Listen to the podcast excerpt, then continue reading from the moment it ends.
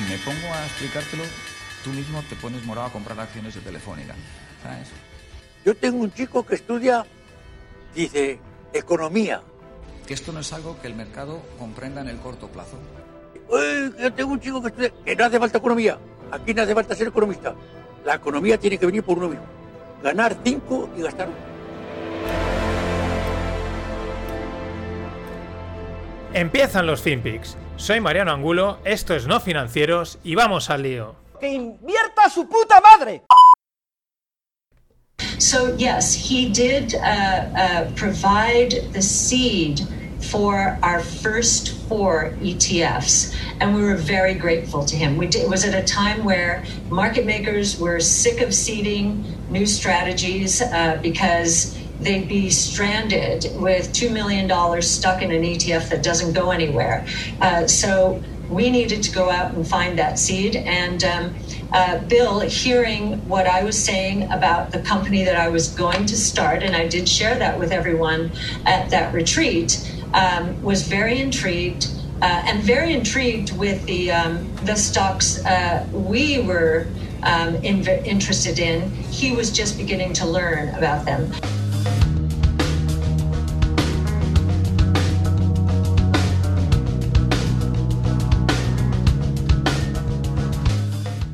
Hola no financieros, esta que hoy será nuestra amiga queridísima Cathy Wood, Crazy Cathy. Ojo, porque... Ojo. Vamos, cortamos, dejamos un momento a Cathy a un lado. ¿Os acordáis de este comienzo de última parte de la temporada? El caso de Archegos Capital, de Bill Huang eh, una petada en teoría de 20.000 millones en la que estaban, bueno, empezaron a salir por patas primero JPM, Goldman Sachs y luego Nomura y luego se quedó ahí Credit Suisse, que se parece que se le han quedado pillados ahí unos 2 billions. Bueno, mmm, cosas que pasan en los mercados, liadas gordas. Bueno, pues cuando Cathy dice Bill se refiere a Bill Juan. Y es que resulta que fue el que financió inicialmente a Cathy. Ella cuenta ahí un poco que no encontraban, que era un momento en el que era difícil. Y bueno, Bill Juan creyó en Cathy, le metió la pasta con la idea, etc. Claro, ahora eh, la movida de Arquegos, de hecho la coña que hay es que le están llamando a los fondos de Cathy Arquegos con K, ¿no? De ARK, porque son los fondos de los ETFs. Pero ¿qué es lo que insinuaban también? Que puede haber más mierda de la que parece. Es decir, que este Bill Juan había, eh, vamos a llamarle Juan, ¿no? Como en español, Bill Juan, eh, había metido, había invertido directamente en, los fondos de Cathy, que ella a su vez había comprado una serie de acciones, ¿no? Porque ella dice, no, yo le compré estas acciones y tal. Pero parece ser, ahí es en la rumorología, se ve que se está investigando, que Bill a través de brokers pantalla, de empresas pantalla, habría estado comprando calls out the money de esas acciones. Es decir, un... lo sacamos de un bolsillo y lo metemos en otro, por así decirlo. O sea, yo mismo voy a tirar del mercado que va a mover mis fondos en los que estoy invertido, los fondos de Cathy. Una buena mierda, amigos. Pero de la buena, ¿eh? O sea, de estas cosas que... Estos son los mercados financieros. Cuando luego la gente... En fin, esto es lo que hay y la verdad es que también es divertido. Eh, mientras no te pille dentro. Pero como esto son cosas de grandes, luego a lo mejor cae, ¿no? Pero fijaros, ya ahí eh, lo hemos comentado, las conexiones, ¿no? Mucho ojo que muchas de estas petadas no vienen anónimas. Perdón, no vienen sueltas. Eh, ARK le están pegando una cascada desde hace meses. el fondo de Innovation de ARK pierde casi un 40% en los últimos tres meses. Son todo empresas tecnológicas, ya lo comentamos, muy sobreponderadas, cero riesgo. Eh, bueno, eh, Cathy estaba o, estaba o está jugando, mmm, bueno, de una manera un poco rara, no sé cómo definirla. La verdad es que en este vídeo, pues la gente ya empieza, esto era evidente, se venía comentando, empieza a dudar bastante de lo que puede hacer esta tía y de la situación en la que puede estar metido, porque encima, acordaros que en, la, en una de las correcciones que han habido leves en los últimos meses, eh, la tía decía que lo que hacían era vender las acciones más líquidas para comprar las más ilíquidas. Genius. Genius. Y ahora el, eh, a ver qué pasa, porque su inversor, o sea, Bill Juan, eh, esto está, está quebrado, o sea, no han podido pagar. muy, bueno, vamos, o sea, eh, divertidísimo. Esto está, vamos a ver cómo sigue la cosa y, y- qué más cosas van sacando porque seguro que la gente se va a poner a investigar y a indagar todo lo que se pueda, pero sería una jugada, la verdad, inteligente, pero tela marinera. Y siguiendo con, con movidas, un hackeo en un oleoducto americano, en el Colonial Pipeline. Este, este oleoducto eh, transporta 2,5 millones de barriles al día. Nada más y nada menos que el 45% del suministro de la costa americana, de la costa este americana, el suministro de diésel, de petróleo y de fuel para aviones. Ahora mismo, esto salió a lo largo del fin de semana, parece que en 2-3 días la cosa se va a reponer. Biden ha salido a decir así, de repente, que Rusia no tiene nada que ver. Es como, no te han preguntado, pero él sale a decir, tranquilo, Rusia no es, pero a lo mejor es otro país, pero lo importante es Rusia, estas cosas que tiene. Y eh, parece ser que sería una banda de cibercrímenes llamada DarkSide. Habían robado 100 gigabytes de datos y no solo amenazaban a la empresa con tener el, con los problemas de suministro, sino con filtrar todos los datos al, pues bueno, a la web. Eh, espectacular. El tema este del- de los ciberataques, nos enteramos de la misa a la mitad, por así decirlo. Eh, nos enteramos de uno de los tropecientos mil que hay. Y para muestra, la siguiente noticia. Parece ser que en Francia, en el Senado, están debatiendo sobre el tema del ransomware. El ransomware es este tipo de ataque en el que te bloquean el ordenador, te hackean y te dicen o me pagas o no te lo desbloqueo, o te borro los datos, o los filtro, ¿no? Eh, bueno, pues parece ser que en Francia, en el Senado, están en un debate sobre una, que hay una, comentando que hay una epidemia global de, de este tipo de, de ataques y al hilo de eso, AXA, la aseguradora, ha quitado las coberturas de ransomware. Las ha quitado de, sus, de los contratos que tenía. Y ahí entraba, os dejo un hilo muy interesante en, en Twitter en el que mencionan un poco qué es lo que sucede. Claro, si hasta ahora era como, bueno, vamos a atacar porque seguro que aparece la aseguradora y paga, ¿no? Pero claro, eso lo único que hace es fomentar el delito, ¿no? El, que, los, que los hackers digan, "De- perfecto, las compañías no se, no se preocupan, van a la asegura y dicen, ale, paga que me han fastidiado los servidores. Y es como incentivas no solo que el negocio crezca, el negocio del ransomware, sino que aparte vaya más. O sea, que podéis estar tranquilos, que no van a hackear porque no tenéis miles de millones con los que pagar. O el que los tenga debería estar preocupado. Pero claro, eh, por otro lado, si te dejan de pagar, pues, pues las pérdidas pueden ser cuantiosas. Y ese es un poco el debate, ¿no? De hay que pagar, no hay que pagar, eh, cómo atacar esto, porque es un tema peliagudo, pero interesante, claro. Se ve que debían de estar pagando las aseguradoras por lo bajini, porque esto no se entera nadie, porque es en plan como un, como un secuestro, debían de estar pagando una pasta, han dicho, esto se ha acabado, ya no lo pagamos. Vale, ir y apañaros. Y mientras, Twitter eh, ha lanzado el tip jar, es decir, eh, los tips por, por los tweets. Es decir, eh, bueno, te pueden pagar pasta. eh, de momento solo tiene activada cierta gente. Eh, había coñas en Twitter porque s- la comunidad, la inmensa comunidad de usuarios de Twitter, lleva mucho tiempo pidiéndole a Twitter que permita editar los tweets. No se pueden editar. Tú una vez lo has escrito o lo borras o se queda ahí grabado como en las tablas de la ley. Bueno, pues era la coña de que, oye, eh, ponnos a editar el Twitter. No, os voy a sacar los spaces, como en. Como el Clubhouse, ¿vale? Oye, ponlo a editar. No, pues ahora saco editar las fotos. No, pues ahora las fotos, todo menos hacer lo que los usuarios le piden, para que luego digan que hay que escuchar a los usuarios, que es el gran debate, ¿no? Bueno, en este caso es curioso porque, aunque sea la parte de blockchain, hay una red social que imita a Twitter, que se llama Twitch, de la de BSV, que es un, el enemigo de Bitcoin, por así decirlo, o un fork de Bitcoin, en el que esto ya pasaba. La verdad es que una vez entré a probar, bueno, es interesante el modelo. Ahí era el modelo en esa red, es que tú por cualquier acción pagas y por lo tanto por cualquier acción recibes. Recibes un like, recibes pasta. Haces un like, pagas. Quizás muy forzado porque o tienes pasta o no haces nada, pero muy monetizable. Eh, Twitter esto parece que lo va a dejar más abierto, más libre, el que quiera paga, el que no quiera no paga. Vamos a ver también eh, pues cómo funciona, porque de momento tampoco lo tiene muy poca gente y a ver qué moneda utilizan, porque Jack Dorsey, que es un idealista, tiene ahí Bitcoin, pero no creo que lo haya podido integrar del todo. En fin, interesante. Cada vez se va a poner monetizar más las redes sociales y todo. Y lo vamos a ver en breves. En las, en las tartas os cuento un caso que me ha sido súper divertido este fin de. Por último, eh, un saludo a la persona que. Porque eh, recuerdo que hay un buzón anónimo. Eh, entráis en nofinancieros.com y podéis dejar eh, pues, vuestras opiniones, sugerencias, lo que os parezca. Podéis meteros conmigo. Es, anónimo, por lo tanto, se vale todo. Pero bueno, un buen mensaje, el último, tampoco el anterior era de noviembre, que decía, bueno, que hay que comentar las buenas noticias, que se utilizan las, las malas noticias demasiado, no sé qué, que, que comentar más. Sí, eso yo lo he dicho muchas veces, es una estrategia que utilizan los medios de comunicación, utilizar las malas noticias porque generan más adicción.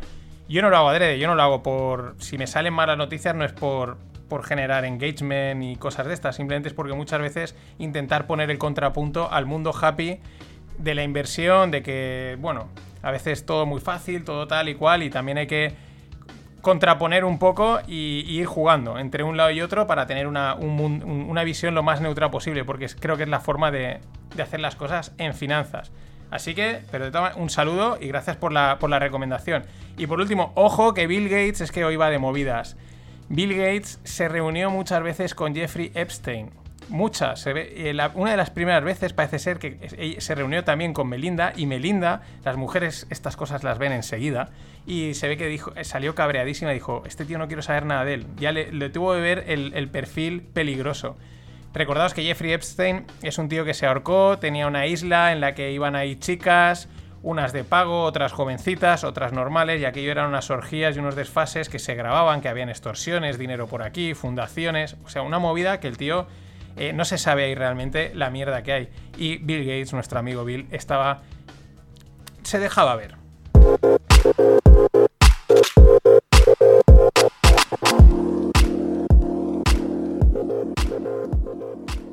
Y lo que os decía hace nada, segundos. Este, en el rogle de este fin de semana hablaba con Carlos Otermin del mundo del e-commerce y el otro día me mencionaba en Twitter y decía, mira esto, ¿no? Eh, las formas de monetización que hay en el mundo online que cada vez son más y son más cruzables, ¿no? Que si el Twitch con el TikTok, con, con, vendo camisetas, con vendo libros, hago un curso, pero aparte me pagan publicidad y monetizo por Google. Bueno, todo súper cruzado, tantas opciones que es casi infinito. Súper interesante. Y, justo de estas casualidades me ponía el tweet, miraba el artículo y digo, voy a entrar en Twitch que tengo que buscar un vídeo. Y me recomendaban a un español, que os lo dejo en la newsletter. Ahora, justo se me acaba de olvidar el nombre, pero es, el ejemplo. Es un repartidor de Uber que lleva la cámara puesta y emite en directo sus repartos. Y mientras el tío va eh, con la motito repartiendo las comidas, pues va charlando con la gente que le va viendo y la gente le envía pasta, le comenta cosas y él va ahí charlando. Yo creo que se le hará probablemente eh, el trabajo más entretenido, pero es que está monetizando por dos. O sea, está cobrando por Uber porque va a hacer la entrega de la hamburguesa o de la pizza o de lo que toque y al mismo tiempo está emitiendo por Twitch y está cobrando. Y esa es la magia y eso es lo que hay que intentar aprovechar. Probablemente no te hagas millonario, pero es que hay muchas opciones y cada vez hay más. No hace falta montar la super startup, la super aplicación. Si la tienes, si tienes la idea y tienes los recursos, si lo haces, adelante, a por los mil millones, a por el unicornio. Pero este es un claro ejemplo de que con una, entre comillas, tontería, el tío está, no sé, y, lo curioso eh, es que igual no puede, o sea, puede que llegue a ganar más dinero por Twitch que por el trabajo de Uber, pero no podría dejarse el trabajo de Uber porque entonces se le acaba el canal de Twitch. Es parecido a uno que vi, que era un conductor de un camión de aquí de Valencia. Lo podéis encontrar en YouTube. bueno, os lo voy a poner en la newsletter antes de, enviarla. Que el tío graba sus, mm, sus viajes y enchufa la cámara y mientras va conduciendo él solo por la carretera haciendo kilómetros y kilómetros, pues va contando sus reflexiones, sus historias, el paisaje, por dónde está pasando, lo que conoce. Tiene tropecientas mil visitas y podría pasarse lo mismo, que acabe ganando más dinero por los medios digitales que por su propio trabajo, pero no pueda dejar el trabajo porque entonces ya no tiene gracia. Cosas de... cosas que pasan. Thank you, Michael. Well, now, the Doge Father. Uh, okay, Doge Father. So, hang on. So, I got, we got some questions. So, for our viewers who may not know anything about this, what are cryptocurrencies? They're a type of digital money, but instead of being controlled by a central government, they're decentralized using blockchain technology. and lately, prices have been soaring for cryptos like Bitcoin, Ethereum, and especially Dogecoin. Oh, right. Now, what, what is Dogecoin? Well, it actually started as a joke based on an internet meme. Mm-hmm. But now it's taken off in a very real way. Okay, but what is Dogecoin? Well, it was created in 2013 and has a circulating supply of 117 billion coins, of which 113 billion have already been mined. All right, cool. So what is Dogecoin? Yeah, like I said, it's a digital currency. like, okay, for instance, this is a dollar, right? It's real. So, sorta. Yeah, sorta okay. real. Yeah. So what is Dogecoin? About as real as that dollar. Now, Colin, are you making any sense of this? Me? Well, I've, I've actually been reading a lot about it, yeah, and uh, I'm trying to diversify my investment portfolio. Uh, my question is, what is Dogecoin? I'm glad you asked. It's a good question. Well, it's the future of currency. It's an unstoppable financial vehicle that's going to take over the world. I, I get that, but uh, what is it, man?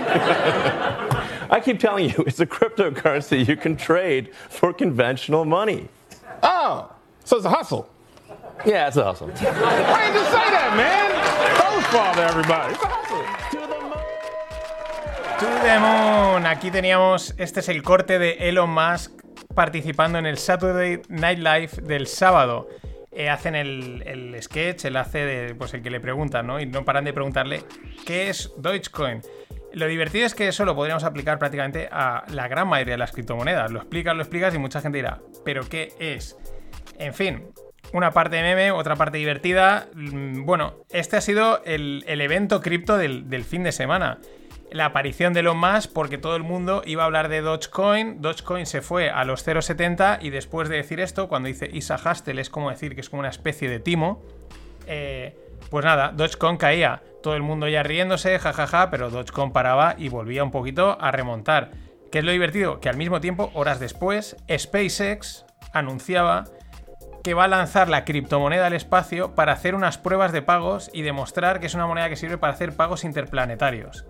Que sí, sí, lo vuelvo a repetir. O sea, SpaceX va a lanzar eh, en los cohetes el sistema con la Dogecoin ahí metida para probar que es eh, la moneda que sirve para hacer los pagos interplanetarios y que funciona perfectamente. Tal cual. Acojonante. O sea, este es Elon Musk. Por un lado la está troleando, pero por otro lado en su empresa está metiendo al espacio para probar que es una moneda que sirve. Eh, y al mismo tiempo, y esto, la, es, digamos, la moneda es todo lo contrario a lo que en teoría es Bitcoin o lo que debería ser una criptomoneda. Esto es un auténtico chiste. Ojo, que blockchain, DeFi, etcétera, tienen mucho potencial. Lo van a cambiar todo. Pero en el momento, esto es una auténtica fiesta y divertida a más no poder. La gente caía. La gente ayer empezaban a rular unos, unos memes en los que sale una cotización que se desploma, ¿no? Y justo encajaba en la cabeza del perro, el meme muy divertido, pero de repente dije, voy a mirar el detallito. El gráfico era de hace dos semanas.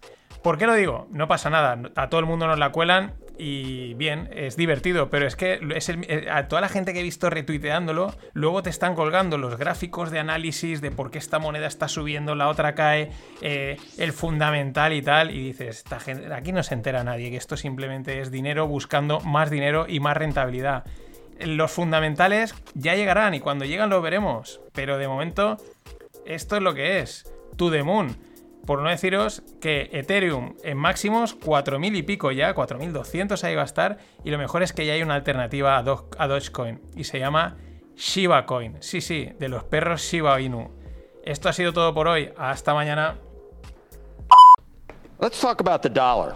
And 85% of the transactions are still done in, the dollar. You pointed out in a recent speech that you think we've crossed the Rubicon. Are, are you comfortable saying what, what you said there that, that, that for the first time in your career, you think we lose reserve status at some point? I'm comfortable with it. That's my central case. As you know, Joe, I can change my mind.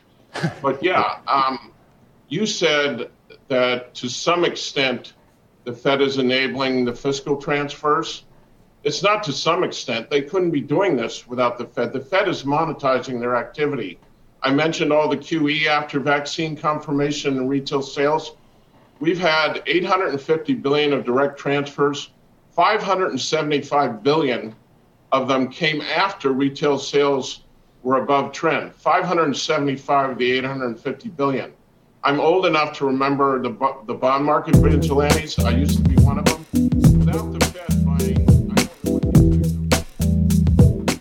¿Qué tal, no financieros? Este que veáis era The Drag, Stanley Druckenmiller, uno de los grandes inversores macro de los cracks. Este empezó en la época de George Soros con el Quantum Fund y toda la movida. Y bueno, es un, auténtico pues genio de esto del mundo de las inversiones, sobre todo desde esta perspectiva macro estratégica.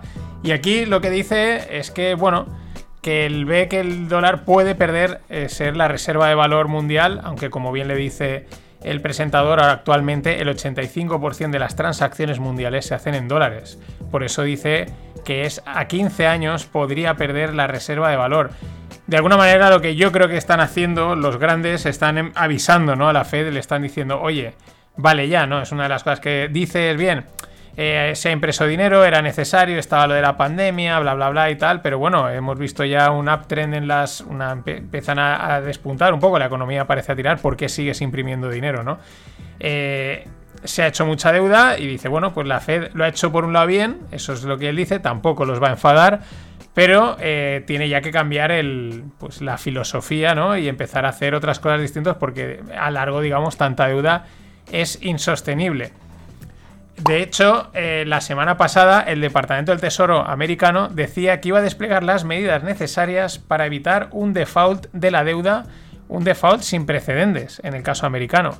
Son de estas noticias que salen y pasan un poco desapercibidas, ¿no? Quizás por eso en los últimos meses ha habido esos repuntes de esas ventas de bonos que han disparado los tipos de interés, que si la inflación, pero yo, y esta es una opinión muy, muy, muy pues, personal, sacada del bolsillo, pues siempre me dado la sensación que igual era el propio mercado presionando, ¿no? Diciendo, oye, queremos que cambies esta política, ya la fiesta dura mucho. Y, la forma quizás de presionar, si no nos haces caso, pues es mm, pre- pues con hechos, ¿no? Vendiendo los bonos.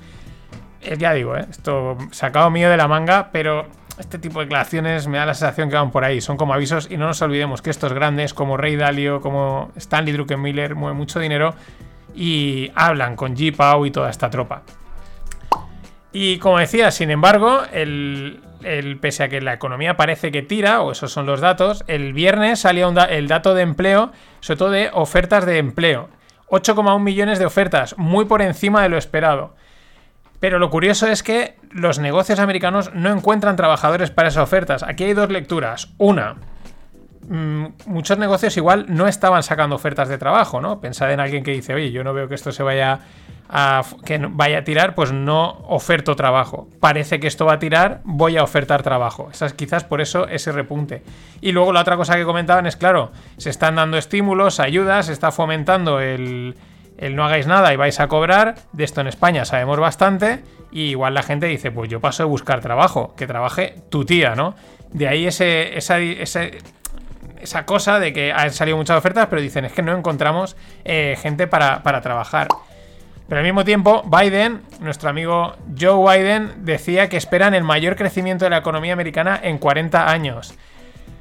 Mm, por otro lado, sí, está, vamos, mm, por lo que se dice, mega calentada con tanta pasta que le han inyectado, pero también dices, oye, no estarán vendiendo la piel del oso antes de haberla cazado, porque luego todos sabemos que los eh, políticos suelen equivocarse y que tanta predicción al aire, pues muchas veces es para contentar al mundo, ¿no? A la gente, a los mercados, eh, a los asesores, yo qué sé.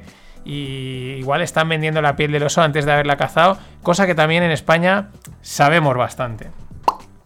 Pero muy parecido dicen en Reino Unido. En UK dice que crecerá al mayor ratio desde la Segunda Guerra Mundial. Ahí es nada. De hecho, ellos sí que han empezado la reducción en la compra de bonos, ¿no? En estos programas que tienen los estados para incentivar la economía o la planificación, como lo queramos ver. Eh, una manera es comprando bonos, pues ellos han empezado a reducir esas, esas compras. En línea con los rumores, porque estos son siempre rumores, narrativas, siguiendo con los americanos, que si el tapering, que si hay que retirar los estímulos, un poco lo que insinúa yo creo que Druckenmiller y algún otro. También decía Druckenmiller que él ve que los mercados están un poco fuera de sí, pero que él sigue siendo alcista. Ya digo, estos también juegan en otra liga, así que calma. Eh, ¿Qué está pasando en los mercados? Que me lo preguntaban ayer o lo charlábamos en el grupo de Telegram. Podéis uniros, ahí están los links por ahí y no somos muy pesados. ¿eh? Conversaciones de vez en cuando, cuando sale algún tema interesante y se comparten cosas guays. Pero oye, ¿qué está pasando? Porque también eh, llevan un par de días corrigiendo, vamos, nada, nada para echarse a temblar, pero como estamos tan acostumbrados a que lo único que hace el SP500 es subir y subir y subir, pues será ya como la hecatombe, ¿no? Madre mía lo que está pasando. ¿Qué es lo que se dice? Bueno, una corrección sana por temporalidad, porque bueno, mm, que si las, los, el momento fiscal americano, ventas, ya ha subido mucho, vamos a canjear, vamos a canjear algo del dinero que tenemos aquí. Quizás el clásico selling my and go away. Bueno, de momento, narrativas, de momento tampoco hay que ponerse a temblar. Eh, es, es incluso bueno este tipo de, de correcciones. Ya digo, es que casi no es ni corrección aún, es un amago de corrección. Pero ya enseguida todo el mundo, claro, a lo bueno todos nos acostumbramos, no hacer nada y que suba. Lo curioso es que, para que veáis lo retorcido de estas retóricas y de lo que muchas veces las expectativas de mercado y lo que se dice. El jueves se decía que se preveía que iba a salir un buen dato de empleo, este que os he dicho. Entonces, si salía un buen dato, eso, digamos, apuntaba a que podían empezar a reducir las ayudas, ¿no? Estas compras de bonos, el tapering, toda esta historia. Y por lo tanto, eso es malo para los mercados. O sea, fijaos lo retorcido del tema, ¿no? Sale un buen dato de empleo, pero resulta que eso el mercado lo va a interpretar como malo porque no me va a dar droga, ¿no? Luego lo que pasaba es que salía un mal dato y al final no pasaba nada, pero sin embargo ahora está pasando. Bueno, pues es de estas cosas ya que es...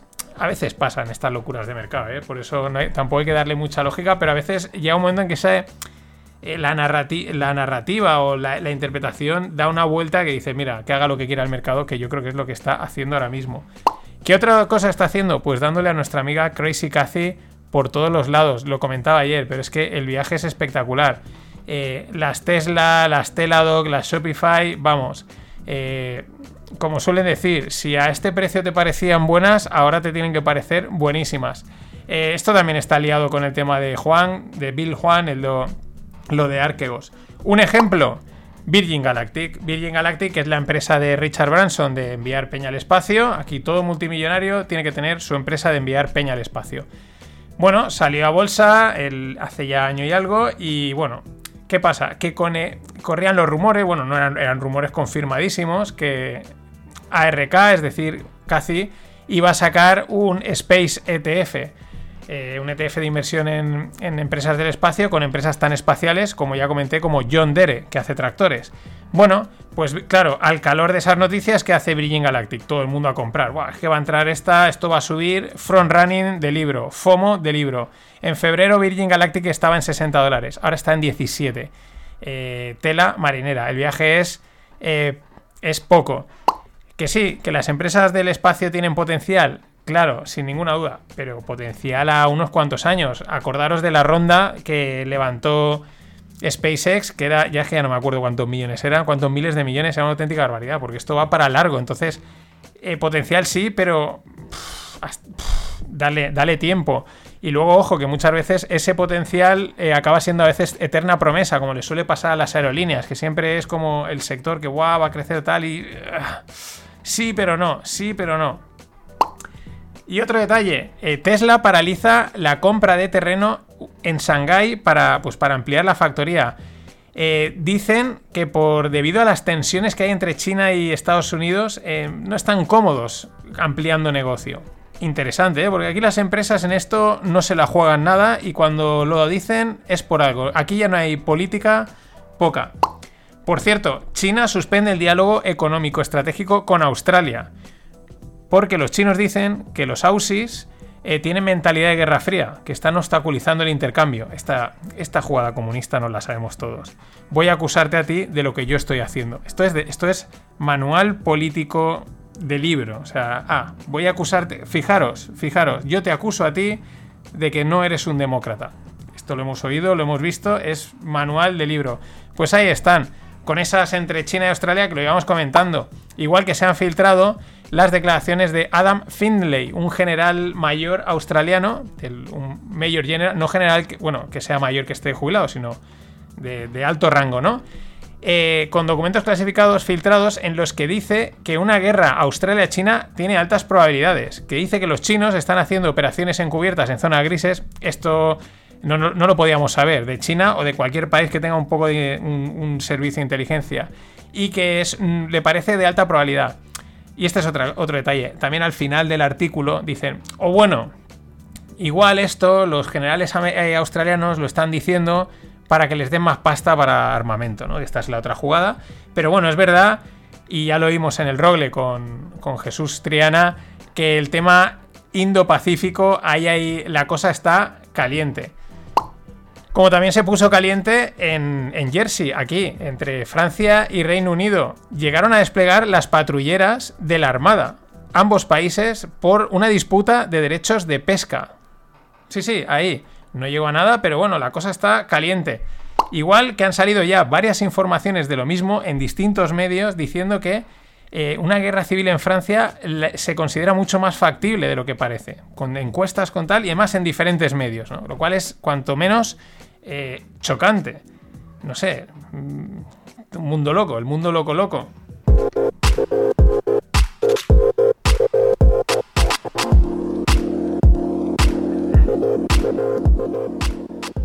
El mundo loco loco, quizás por eso están subiendo los, precios de los alimentos tanto. Quién sabe, por especular así, por hipótesis locas, vamos a decir la que nos dé la gana. Tampoco sería, tampoco sería tan raro.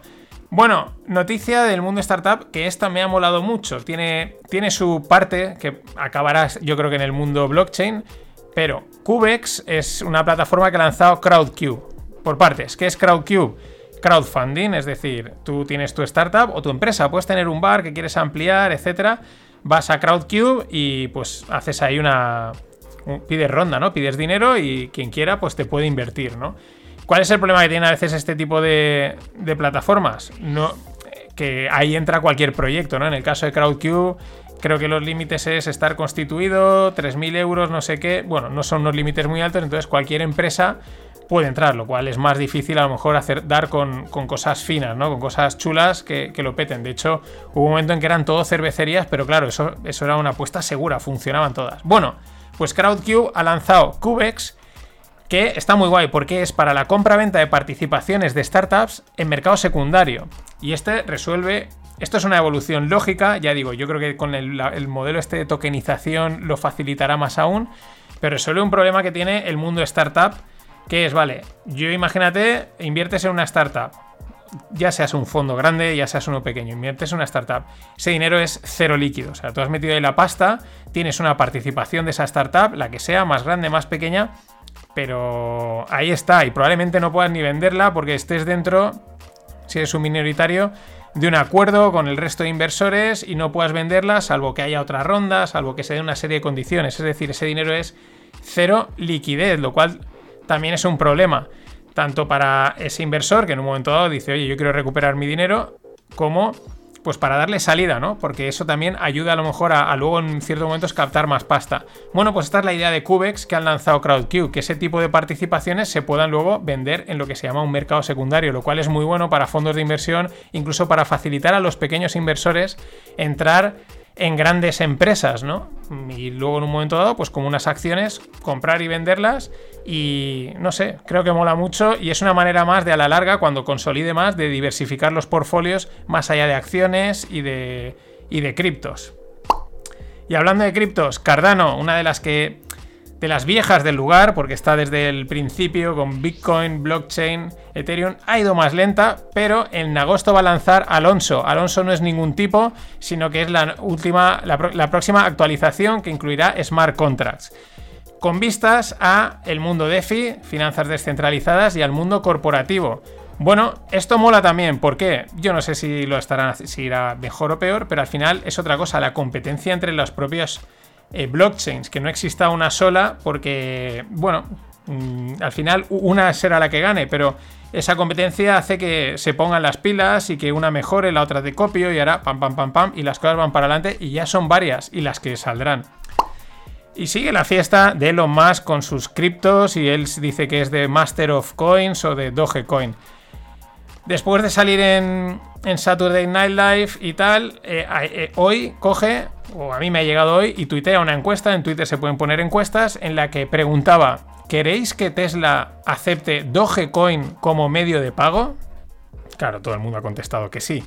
Y esto es lo que es curioso, porque al final Elon ya sabemos que es un, es un tío muy inteligente, es un troll absoluto, y juega en esa línea entre me estoy riendo y no, lo digo en serio y lo digo de broma. Y ahí está, pero el problema es que aquí también estamos hablando de una serie de activos que se podrían considerar activos financieros, que es una línea entre la manipulación, eh, la innovación, porque a lo mejor tiene su punto de innovación, aunque suene raro Dogecoin, pero también al final empieza a pensar, oye, cuando tanto bombo le están dando, cuando los Mavericks aceptan Dogecoin para el merchandising, cuando estos lo envían, pues igual es que ese desarrollo simple y tonto que hicieron por una moneda de un meme, pues igual es tan sencillo y tan simple que funciona, que no necesitas más para una criptomoneda.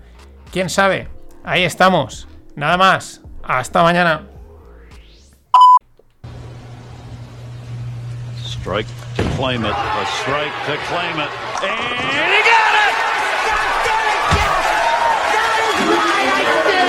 That's number five. Are you kidding me?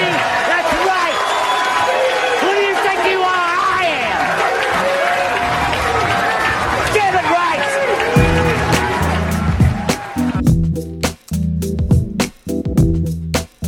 Hola, no financieros. Pues así debe de haber reaccionado Jerome Powell, G. Pau y Christine Lagarde cuando ha salido el dato de la inflación en Estados Unidos. Se ha ido al 4,2%. Subida espectacular. Es lo que todo el mundo está esperando. Todo el mundo. Absolutamente todo el mundo parecía que, que sí, que salga, que salga. Unos porque lo llevan prediciendo el fin del mundo con la inflación. Otros porque son los planificadores económicos y no paran de imprimir dinero para generar inflación. Pues ahí la tenéis. Vale, cerrar maletas y a descansar. Que ya tenemos la inflación ahí, por lo menos en Estados Unidos. Eh, más cosas. Se venía comentando, pero se iba comentando tanto que... A saber, alguien decía, bueno, pues si la que han reconocido es del 4%, la real, imagínate dónde puede estar. En los mercados, disparadísima. Por cierto, el que protege contra la inflación es que al mercado estas narrativas le encanta cogerlas y hacerles la auténtica bandera de Japón, pero la bandera de Japón grande.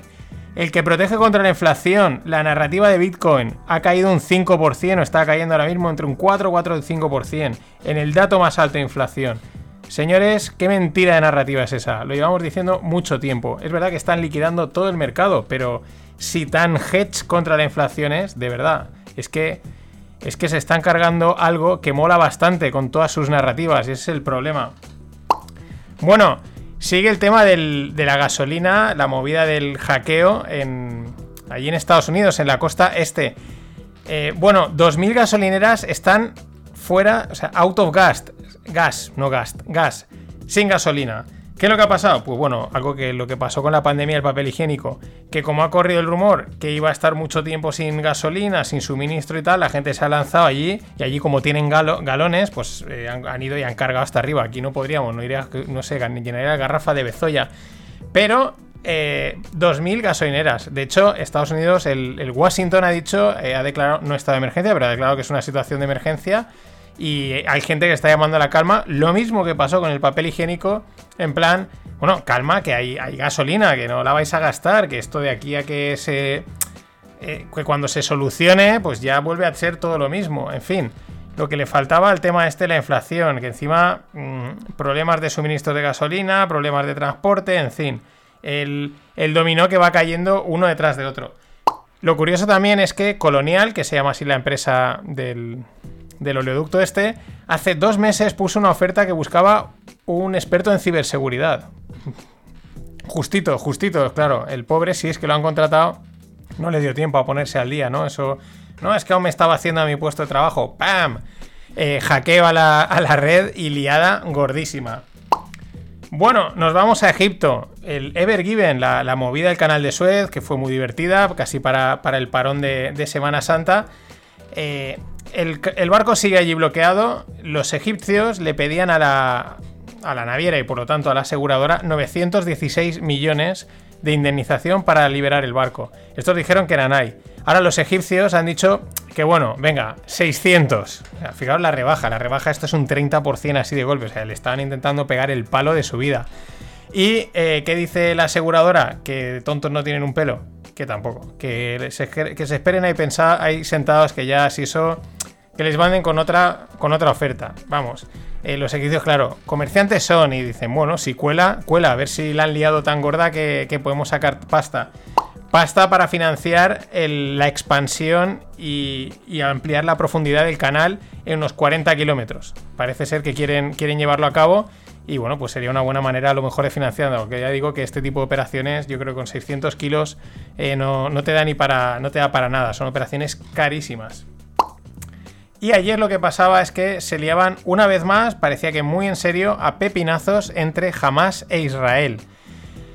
Las imágenes son espectaculares. Eh, vamos, jamás lanzando tropecientos torpedos, cohetes, y Israel que tiene una cosa desplegada llamada Iron Dome, que mola mucho, pero es que cuando lo ves es espectacular, porque no cae ni un cohete en Israel. Los interceptan todos, o sea, todos. Los vídeos son espectaculares.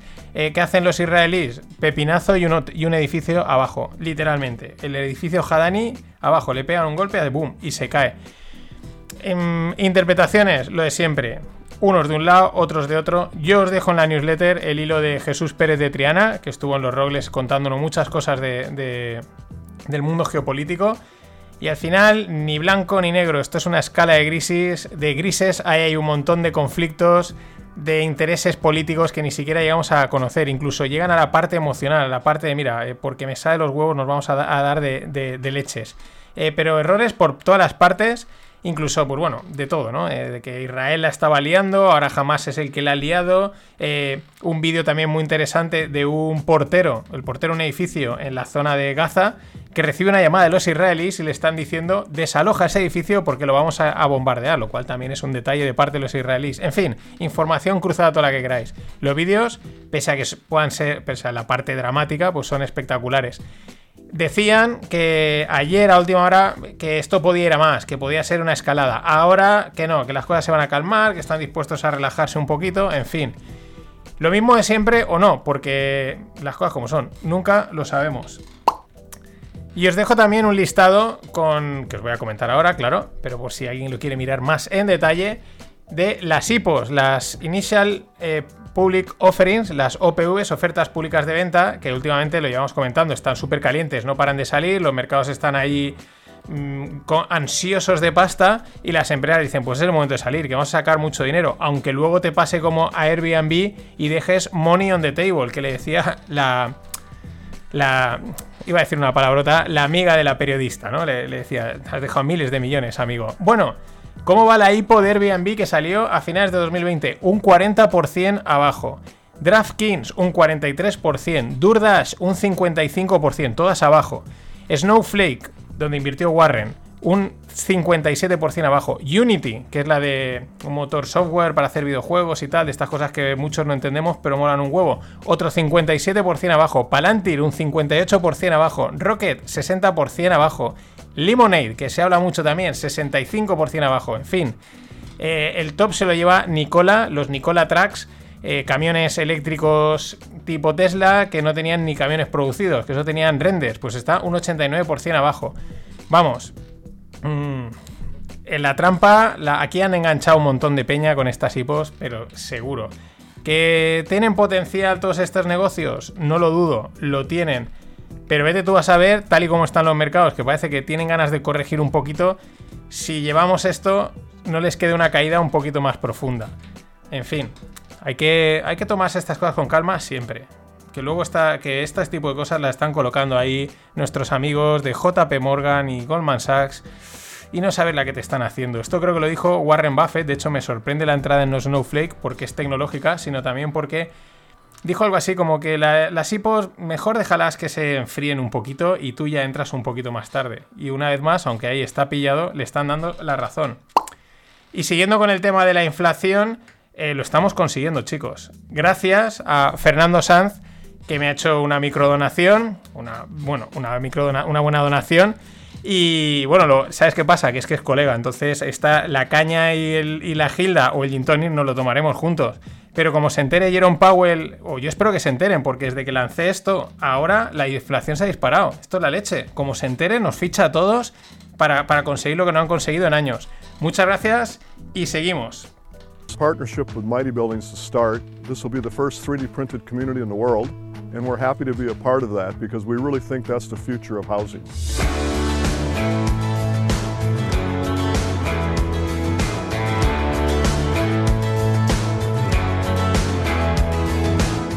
We're in the middle of Coachella Valley. This is Rancho Mirage, also known as the Beverly Hills of Coachella Valley. Rancho Mirage is a, is a great location in Coachella Valley. It's, it's a city that is embracing sustainability, just like Palm Springs is. And we're happy to be here and uh, incorporate our development as part of the nature here in Rancho Mirage.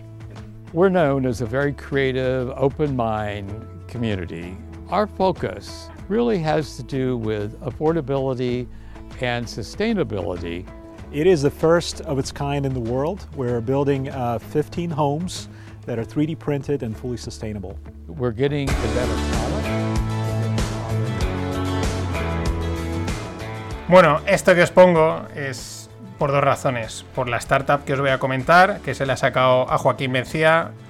Tenéis que seguirlo en Twitter. Se mete bastante con Valencia, pero mola lo que comenta y a veces le saco alguna idea como esta. Esta Mighty Buildings. Y este es el vídeo promocional. Lo he puesto primero porque es que cómo molan los americanos. First of his class, one of a kind. eh, en fin, open-minded. Bueno, te venden, vamos, lo que sea. Con, vamos, con esa retórica que les. Además, lo mejor es que cuando conoces a americanos les viene de serie, ¿no? No se lo han preparado, no te lo forzaríamos, pero les sale toda esa retórica. Y si seguís viendo el vídeo, flipáis. ¿Qué hace Mighty Buildings? Casas 3D, imprime casas.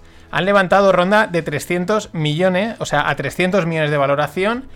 Y una de las cosas que consiguen es eh, co- construir las casas un 70% más barato en un 50% menos de tiempo.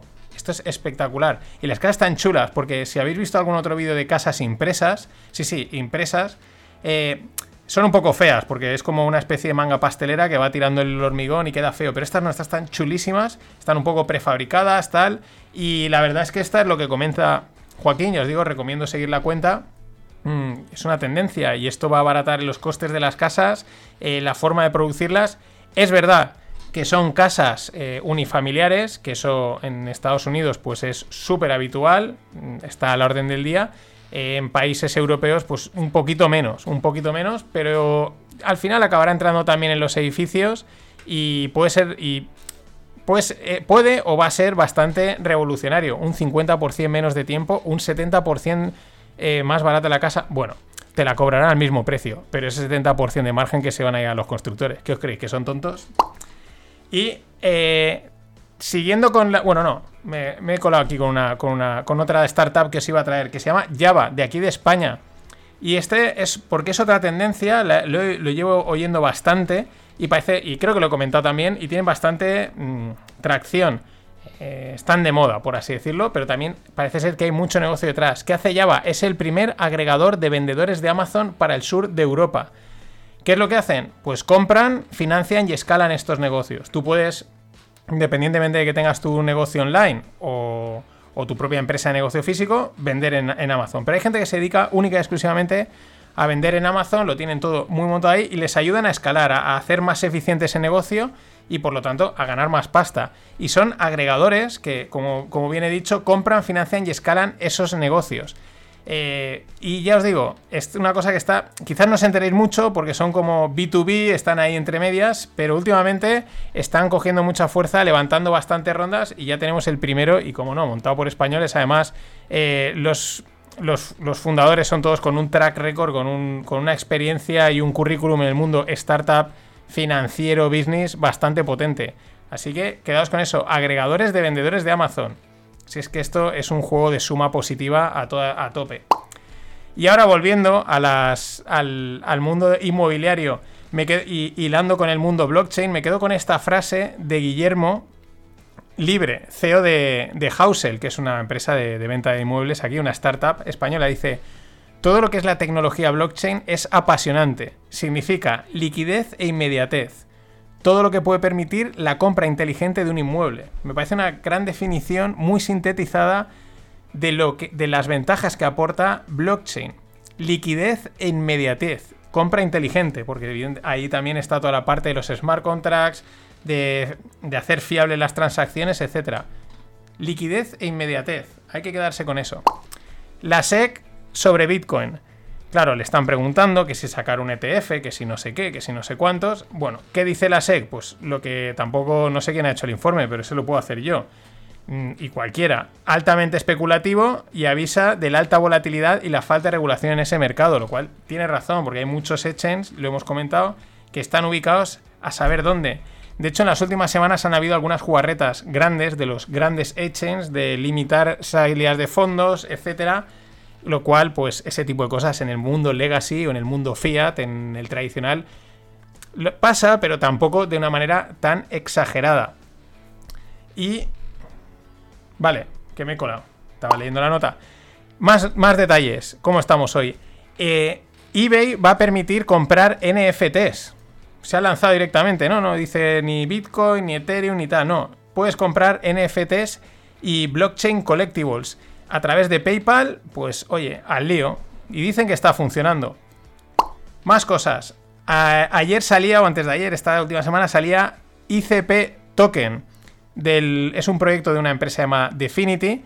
Y el token se llama Internet Computer Token.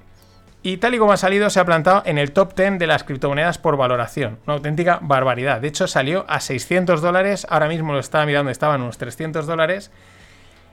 Bueno, cosas de estas que pasan. ¿Quién está entre los inversores? Pues nada más y nada menos que Andresen Horowitz, que son ya los mega cracks de Silicon Valley con en inversiones multi-billionaires. Que también llama la atención con el mundo este descentralizado. Pero tal cual, ¿eh? es que han salido y ahí arriba. Sin embargo, desde Mesari, que es una casa de, de análisis de proyectos blockchain, dicen que, que es un proyecto un poco opaco. En fin, ¿qué propone ICP Token a través de eh, con Definity?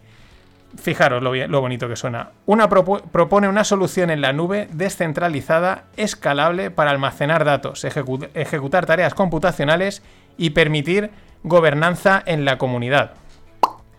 Bueno, esto es lo que proponen la gran mayoría de las blockchains. Es verdad que han llegado para esto, para solucionar todo esto tan bonito, tan ideal. Encima, dar esa componente de gobernanza, que es, es hacia donde nos apunta un poco hacia donde van las cosas. Que ya no vamos a ser consumidores, sino que vamos a ser partícipes en este mundo blockchain. Cuando llegue, cuando se instale, cuando esté regulado y se pueda utilizar de manera eh, global. Pero ya no eres simplemente un lo que le llaman el prosumen, ¿no? Eres eh, productor y consumidor. Eres también aquí un actor en que tomas decisiones sobre lo que está pasando en la red, más allá de escribir, poner comentarios o subir podcast chorras. Que no sé, hay gente que lo hace. Y mm, al final aquí, eh, como resumen, lo que yo veo, el que va a ganar es el que proponga eh, no una solución, que, no una cripto o un proyecto que solucione una sola cosa, sino el que integre muchas soluciones mm, de una manera fácil, rápida y fiable. Ese es el que va a ganar. No va a ganar el que, no, es que mi, mi cripto hace solo esto. No, no. Tu cripto, dentro de qué ecosistema está metida y qué cosas puedo hacer. Porque si lo puedo hacer todo ahí dentro, pues me facilitas la vida. Y si me lo haces de una manera fácil, con us- usabilidad, etcétera, mejor que mejor. En fin, esto ha sido todo como un- con un open-minded es de- desde el rancho de Coachella con esas mighty buildings. Hasta mañana.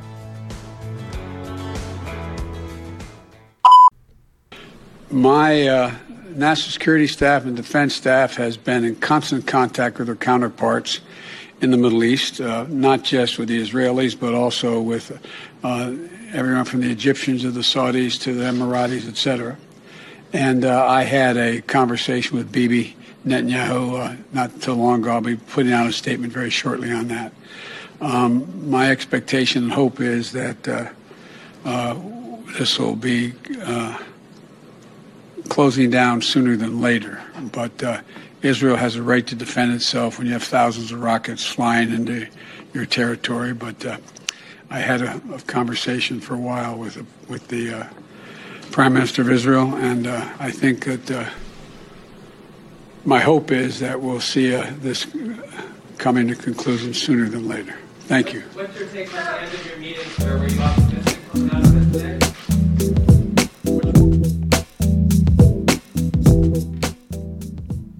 ¿Qué tal los financieros? Despertad. Está hablando Joe Biden que... eh, Maldito Trump. La verdad es que le puso el, el apodo clavadísimo. Sleepy Biden. Vamos a ver, se lo voy a decir en inglés porque yo creo que si nos está oyendo... Joe, please take a coffee before the speech. A coffee. Double americano, double shot, whatever you want. Take a long coffee. La madre que lo parió, que es que, que te están preguntando de los pepinazos que se están pegando en- entre los israelíes y los de Gaza. Y el tío está, que, pero que si el vídeo lo veis, está como, como sobando. O sea, es que Trump tendrá lo que tendrá, pero es que lo clavó Sleepy Biden. Sleepy Biden, en fin. Acojonante. Este tío ganado las elecciones. Es que es, es- es- es impresionante. Lo que os decía, eh, estos siguen a, a la gresca. eh, los vídeos son mm, terroríficos pero espectaculares. Los pepinazos que pegan y cómo caen los edificios. Parece ser que avisan antes y, y los, y los, los evacúan, pero seguro que allí palma gente porque parece que otra de las tácticas que utilizan en la parte de Hamas es que en un edificio de normal pues meten dos plantas con pues con oficinas de los de, de los líderes de Hamas, terroristas, no sean y tal. Entonces, claro, pues dicen, oye, sacarlos que lo vamos a tirar para abajo. Eh, también estos estaban apuntando, parece ser, ojo, a una central nuclear israelí y que iban a gastar ahora drones suicida. Eh, siguen saliendo informaciones, además, hoy en día, como comentaba también Jesús Pérez Triana, pues eh, por Twitter se descubre mucho. Y lo que llega desde, desde allí directo, de gente que ha estado, dice, mira, la gente mm, es cosa de los gobiernos, o sea, la gente no... Viven, hacen su vida, hacen su marcha y es una movida entre gobiernos pura y dura. En fin, es lo que hay, pero Biden, despierta, despierta. Despierta la inflación. Os dejo una, una opinión muy interesante eh, sacada de Bloomberg con el tema de la inflación y los datos de empleo en Estados Unidos, que luego pues esto suele acabar en el resto del mundo, ¿no? Y es que es, es verdad lo que, lo que apuntan, ¿no? Dicen, los datos son contradictorios de los puestos de trabajo. Hace unos días decíamos que habían salido más ofertas de empleo que nunca, pero que no se cubrían, pero al mismo tiempo ahora están cayendo eh, las peticiones de empleo, ¿no? Entonces es como muy dispar, la inflación igual, una de aquí, otra de allá, ¿no? Y la, la idea que lanzan en este artículo me parece también muy buen tirada, dicen, apuntan o apuntalan muy bien la postura de la Fed, que parece ser que es como ver y esperar, ¿no? Es decir, bueno, como diciendo que la Fed no son tan tontos, yo también lo pienso, hacen barbaridades, pero no creo que sean tan tontos como nos los pintan, y parece ser que una de las posturas es ver y esperar, ¿no? No toman ninguna decisión, siguen haciendo un poco lo mismo, la gente espera que hagan otra, algo eh, pues que quiten o que den, pero claro, van saliendo un dato, una de cal una de arena y dicen, pues mejor vamos a esperar, vamos a ver qué sucede. También es verdad que la Fed dijo que la inflación iba a ser transitoria y aquí también ayer leía bastantes opiniones interesantes, diferentes, ¿no? De, bueno, eh, quien dice que es que esto es una cuestión, como hemos comentado, eh, debido a la pandemia, problemas en las cadenas de suministro y qué pasará, y hay quien dice pues que no, que esto ha venido para quedarse y vamos a ver qué sucede. Pero muy interesante esa perspectiva de que, bueno, de- ojo, tampoco tomemos a la fe tan por tonta como nos dicen, aunque eh, Jerome Powell tenga su pala de oro que nos encanta. Y al hilo de la pandemia, eh, WeWork, ¿no? La, startup de coworkings a nivel mundial, eh, estuvimos hablando mucho de ella. eh, Newman, que era el CEO, el fundador, pues es un auténtico personaje, y ahora hay otro. Y ahora el otro, que no sé ahora cómo se llama, ha salido a decir que la flexibilidad laboral es muy buena. Claro, que te va a decir un panadero, que el pan es malo, el pan es buenísimo, eso es indiscutible. Pero esto es lo mismo, ¿qué te va a decir el dueño de una empresa mundial de coworkings? ¿Que lo que hay que ir a las oficinas? No. El tío dice que en las oficinas la gente está más, pues eso, más metida en el trabajo, los equipos más engrasados, etcétera, que hay que combinar flexibilidad, pues, ¿qué vas a decir? Bueno, realmente eh, no es coña, mm, a mí me parece uno de los temas quizás más importantes que se está cociendo a fuego lento, es el tema del teletrabajo, porque si lo pensamos, eh, dejando a un lado pues, las pues, opiniones del, que tiene la inmobiliaria, el que tiene oficinas, que evidentemente que te van a decir, eh, el cambio que puede suponer un teletrabajo, ya no de forma masiva, sino mm, porque no todo el mundo puede teletrabajar, puede ser de bastante calado si lo pensamos. Eh, por un lado, está el comercio local. No solo el comercio local físico, sino el e-commerce local, que es un concepto que también hay que plantearse. El mayor uso de segundas residencias. La demanda de casas en sitios donde no se demandaban. La demanda de otro tipo de casas. las distintas formas de movilidad, porque cambian, ¿no? Eh, cambia totalmente cuando lo piensas. Es decir, no es lo mismo que yo tenga que ir siempre a trabajar cinco días a la semana a una oficina que que solo tenga que ir dos, o que ya no tenga que ir, o que como hay flexibilidad me digan, mira, eh, es verano y antes en verano estaba la jornada intensiva, pero ahora como es verano y hay eh, teletrabajo, pues trabaja donde te dé la gana, no te queremos ver aquí. Y dirán, no, pero es que aquí hace un calor que te cagas, me voy a la playita a estar los tres meses allí trabajando, coworkings en la playa, etcétera. Ojo, porque esto no está aún definido, evidentemente es algo que va poco a poco. Se intuye, o me apuesta, y ayer también ah, salía en un, hilo en Twitter, se comentaba eh, un tercio. Hay gente que evidentemente no puede teletrabajar, hay gente que puede teletrabajar y hay gente que habrá un mix, ¿no? Va a ser un mix, pero ojo porque puede. El cambio es bastante importante, aunque sea sutil, pero profundo. Y Alibaba reporta pérdidas de 850 millones de dólares las primeras pérdidas en nueve años. Pero dices, ¿cómo? Debido a. Pero si aquí todo el mundo está ganando pasta, todos los e-commerce, todos los del mundo de internet. Bueno, ellos también han ganado dinero. Lo que pasa es que les metieron una multa de 2.800 millones por antimonopolio. Eh, mm, la movida que esté pasando ahí entre Alibaba, el gobierno chino, el pulso y tal, pues bueno, tiene esta, esta facturita.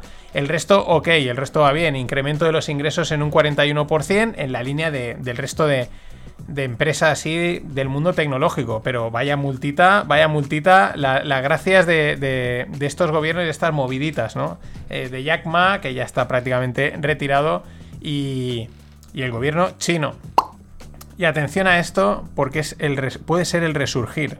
Podemos estar hablando del resurgir.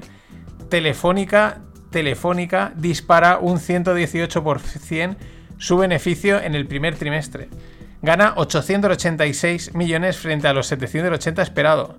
Han reducido los gastos operativos un 9%. Estará empezando a brillar otra vez Telefónica, la de españoles que estarán esperándola con ganas para recuperar su dinero, que probablemente le colocaron los bancos, le dijeron, sí, estas acciones no fallan, esto es seguro, esto va para arriba, no te preocupes, aquí vas a ganar dinero. Y ahí están, o estamos, porque ¿quién no tiene telefónicas? Esperando.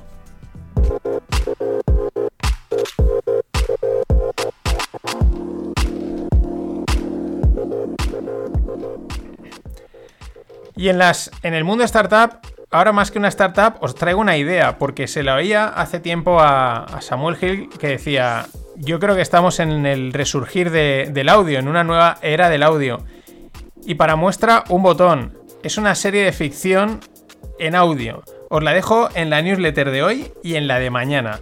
Os recomiendo que la oigáis. Se llama La Esfera. Es espectacular. Eso sí, con cascos. Poneros cascos es impresionante. Os podrá gustar más la trama, ¿no? Etcétera. Pero vais a entender que, ojo, que no hace falta tener pantalla. Ojo que en el audio hay una potencia enorme. Es espectacular. Van por el episodio 6, aún quedan dos o tres más. La historia está chulísima, pero es que eh, lo vives, lo sientes. Os lo recomiendo para que veáis esta idea de estamos entrando en una nueva del audio, por dónde va. Es un antes y un después, sin ninguna duda.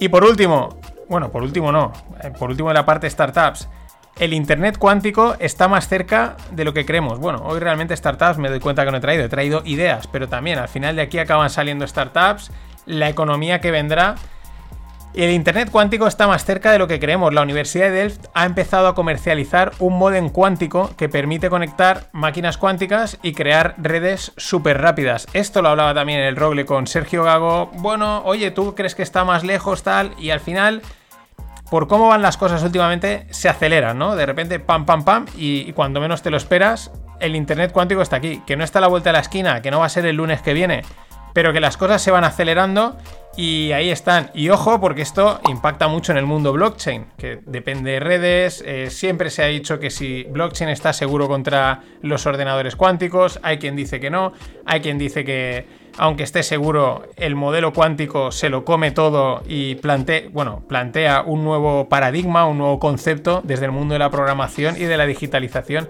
Y ahí está. Y vamos con blockchain, porque las últimas horas ha sido un escándalo por todos los lados, pero por todos los lados. Espectacular. Primera, Binance, el super exchange chino de CZ. Mm, está investigado por el Departamento de Justicia americano. Lo están investigando por blanqueo y evasión fiscal. Ojo, porque es. Esto es un super exchange y bueno, pues las.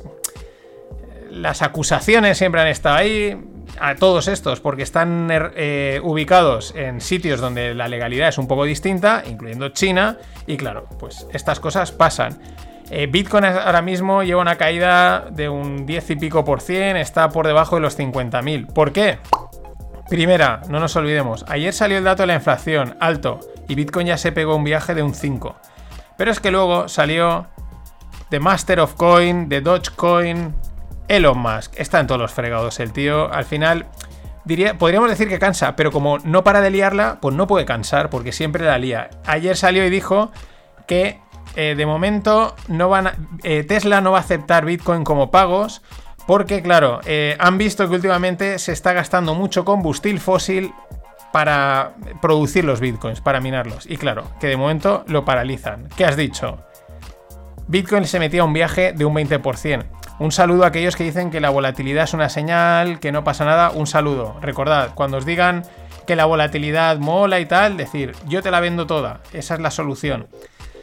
Eh, más cosas. Mm, ya yo lo he dicho, enseguida han salido, no, porque la eh, Bitcoin realmente potencia la energía renovable, no sé qué, bla, bla, bla, todos estos rollos. Al final, estos son narrativas. Las mismas narrativas que han impulsado el valor hacia arriba son las que la pueden impulsar abajo.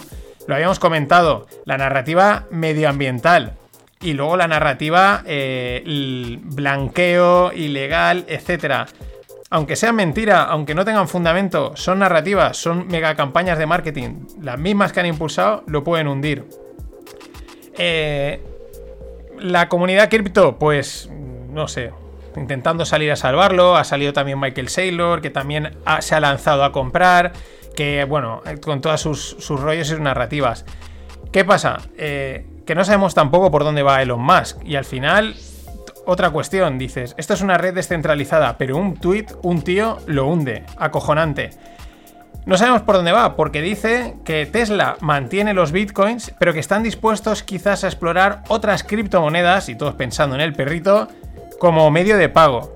Y un día dice una de cal, otra de arena, y no sabes si es que eh, está jugando mm, simplemente a divertirse, tiene alguna jugada detrás, eh, vete tú a saber, ha discutido, como me comentaba en el canal de Telegram, decían, igual este ha discutido con Cathy Wood, que parece que había ahí algún tipo de acuerdo, y ha ido dicho, a tomar por saco. En fin, a saber. El que mola es Vitalik. Vitalik Buterin mola mucho. tú lo ves y dices, este tío, mm, este tío está pillado, pero es un auténtico genio. Y además de los que le da igual, si este lo que quiere es crear cosas.